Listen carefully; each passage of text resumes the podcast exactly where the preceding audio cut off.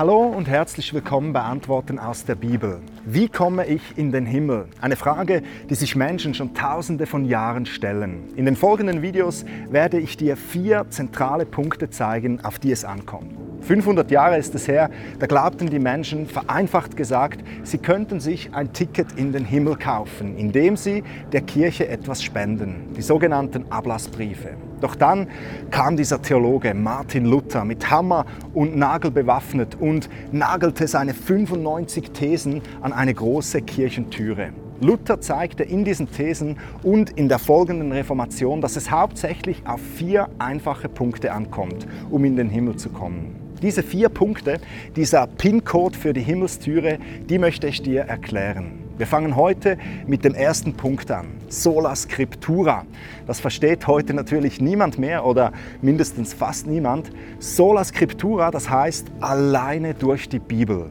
Luther sagt, die Bibel alleine reicht völlig aus, um dir den Weg in den Himmel aufzuzeigen. Die Bibel ist alles, was du brauchst. Sie öffnet dir die Augen und zeigt dir, wie Gott wirklich ist. Denn weißt du, wir Menschen, wir sehen Gott von uns aus ja nur ganz undeutlich. Eigentlich nur Konturen, irgendwie verschwommen wie jemand, der gar nicht gut sieht. Und weil wir Gott nicht deutlich sehen, drücken wir ihn in unsere eigene Form rein, in unsere Vorstellung, wie er sein sollte. Jeder bastelt sich irgendwie seinen eigenen Gott und sagt, ich finde, so müsste Gott sein, für mich stimmt das so.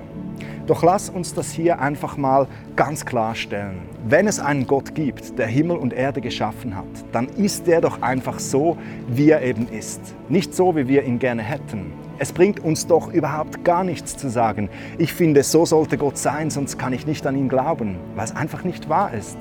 Die Bibel, die hilft uns, unser verschwommenes Bild auf Gott scharf zu machen. Sie ist wie eine Brille. Sie, zeig, sie zeigt uns den wahren Gott, wie er wirklich ist. Ein liebender Vater und gleichzeitig auch ein gerechter Richter. Manchmal oder leider immer öfter, wenn wir Pfarrer oder Pastoren über die Bibel sprechen, dann sind uns diese krassen Wahrheiten irgendwie unangenehm und wir sind in der Gefahr, sie abzuschwächen. Doch das ist das Geniale an der Bibel. Ihr ist überhaupt nie etwas unangenehm. Die Bibel, die schwächt sich nie selbst ab. Sie ist knallhart ehrlich. Also mir ist das lieber, als wenn mir jemand Honig um den Mund schmiert. Die Bibel, die zeigt dir glasklar auf, was Gottes Plan mit deinem Leben ist, was seine Maßstäbe, seine Erwartungen an dich sind, was die Konsequenzen für deine Sünden sind, was passiert, wenn du mal stirbst. Sola Scriptura, alleine die Bibel, sagte Martin Luther. Das bedeutet, du brauchst nichts neben der Bibel, um dir Gott zu erklären, um dir den Weg in den Himmel zu zeigen. Eigentlich noch nicht einmal meine Videos, das fändest du alles in der Bibel. Du brauchst dazu auch keine Meinungen auf gutefrage.net zu konsultieren. Gott selbst gibt gute Antworten auf deine Fragen in der Bibel. Der Apostel Paulus, der schreibt im zweiten Timotheusbrief, denn alles, was in der Schrift steht, ist von Gottes Geist eingegeben. Und dementsprechend groß ist auch der Nutzen der Schrift. Sie unterrichtet in der Wahrheit, deckt Schuld auf, bringt auf den richtigen Weg und erzieht zu einem Leben nach Gottes Willen.